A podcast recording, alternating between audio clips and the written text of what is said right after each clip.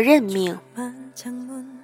醒来已经是下午三点，虽然说外面的温度已经很低了，但是我在北京的房子还是可以看到通透的阳光，像水面上的波光，一缕一缕的扑进来。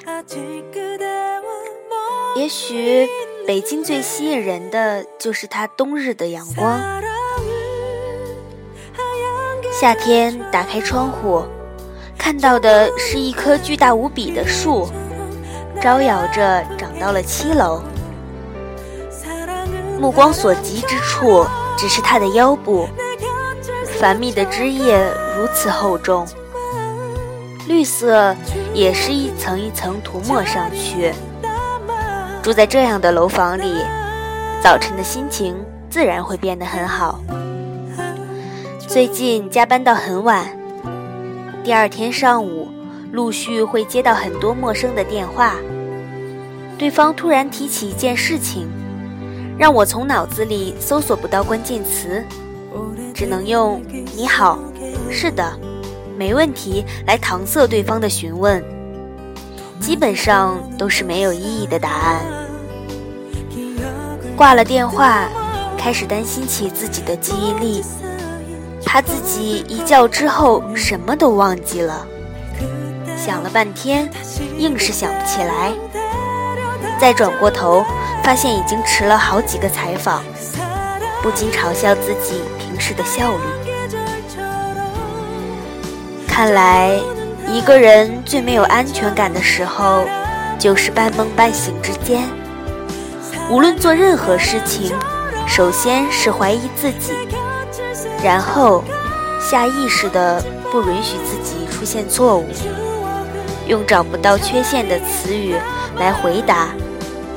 结果是每一件事情的结果都是双方均很满意，完了互道感谢，挂了电话。却不知道自己在说些什么。以前看书的习惯是睡前看，现在则是醒来看。村上春树的书读了很多遍，总是没有个止境，因为他写的大都是个人的生活状态，而少论及社会意义，所以留下的印象。往往是当时震撼过后，却又不那么记忆犹新。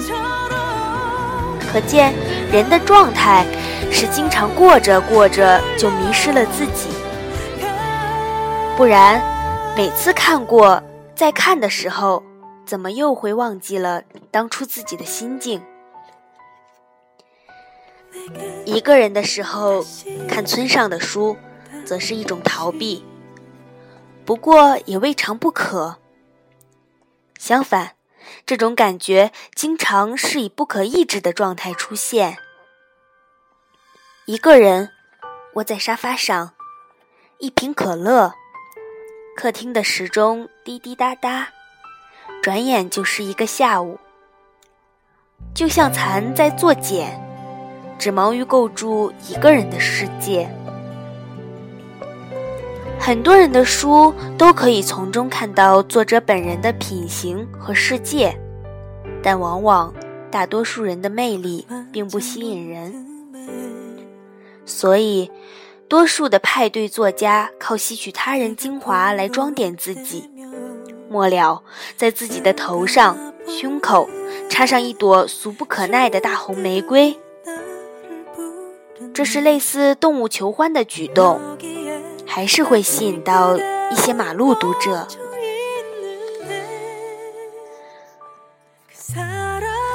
最近看搜狐小报，有冯唐的文章。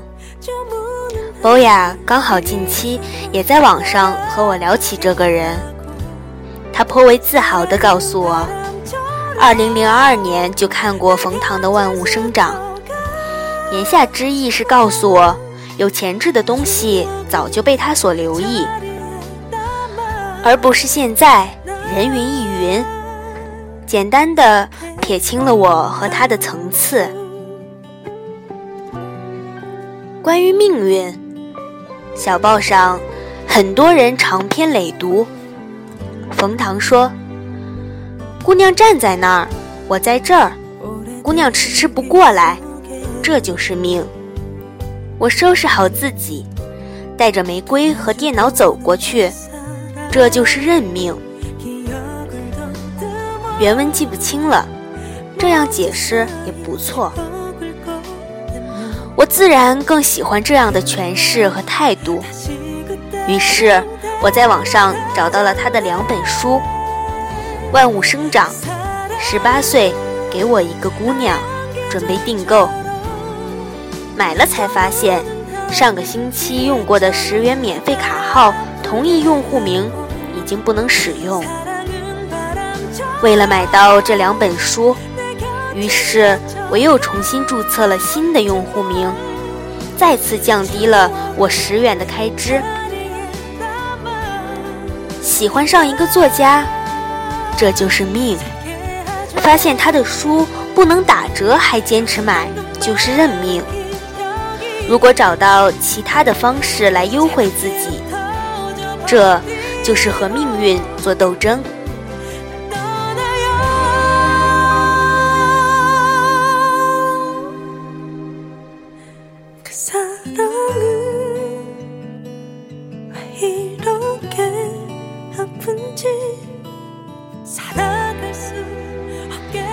美好似乎往往很难在回忆中留下那么深刻的印象。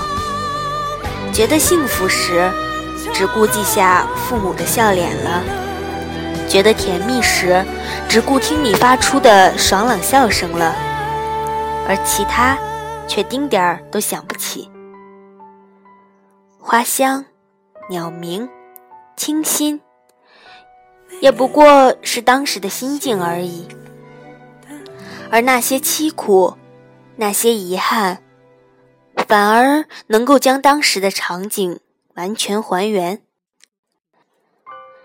其实，我觉得这个特点尤其好，因为念念不忘往事，也就不会过于沉溺现在的不如人意。现在。也没当初那么喜欢冯唐了。微博的盛行，让当初有想象空间的作者变得不那么有趣。搜狐小报停办了，反而是创始人潘石屹的微博小段子开始流行了。村上春树的书，买了全集放在书架上，一本一本的扫过去。集合了一个日本中年男子漂浮般的生活，貌似我也快到他描写的那个年纪了。二零一二年三月二十日。